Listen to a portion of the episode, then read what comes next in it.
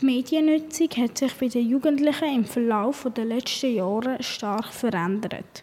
Aktuell sind Handyspiele am beliebtesten. Danach kommen Konsolen wie PlayStation 4 oder 5. Erst auf dem dritten Platz kommen dann PC-Games. Und schlussendlich kommen Tablets und so weiter. Nach diesem Bericht hier könnt ihr eure eigene Meinung über das Gamen bilden. Auch wenn Videospiele auf den ersten Blick für Unterhaltung dienen, hat es auch vieles anderes, was man noch wissen muss. Die meisten Spiele sind mit Level aufgebaut. Man besiegt mächtige Gegner und muss Wege und Rätsel lösen und steigt so ins nächste Level auf. Es hilft dabei, auch wenn man mal verliert, damit man mit Niederlagen und dem Frust umzugehen kann. Also, fangen wir mal beim ersten Vorteil an.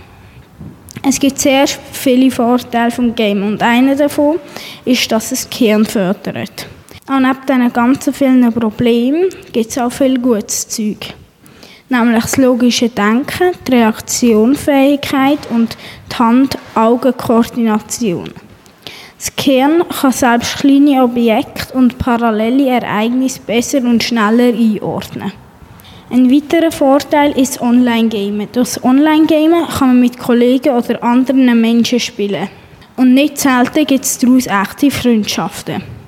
Das ist aber auch kein Wunder, denn man tut ja schließlich Abenteuer und Sieg miteinander durchgehen. So wie auch Niederlagen. Während dem Online-Gamen läuft nebendran eine riesige Zockerei. Das ist auch ein sicherer Treffpunkt in der Pandemie. So, kommen wir zum Abschluss der Vorteile.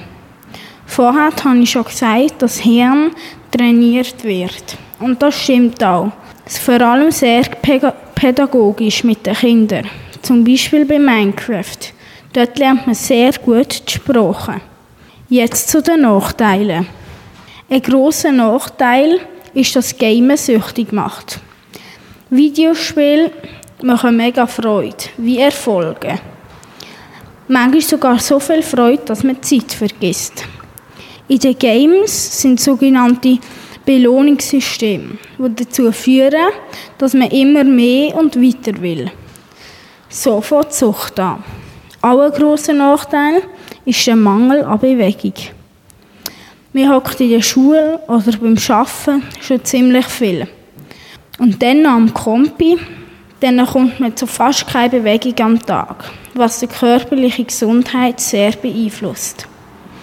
Die meisten Spiele erhalten Gewalt. Da kommen wir schon zum nächsten Punkt und letzten Punkt. Kämpfen, ermorden und so weiter.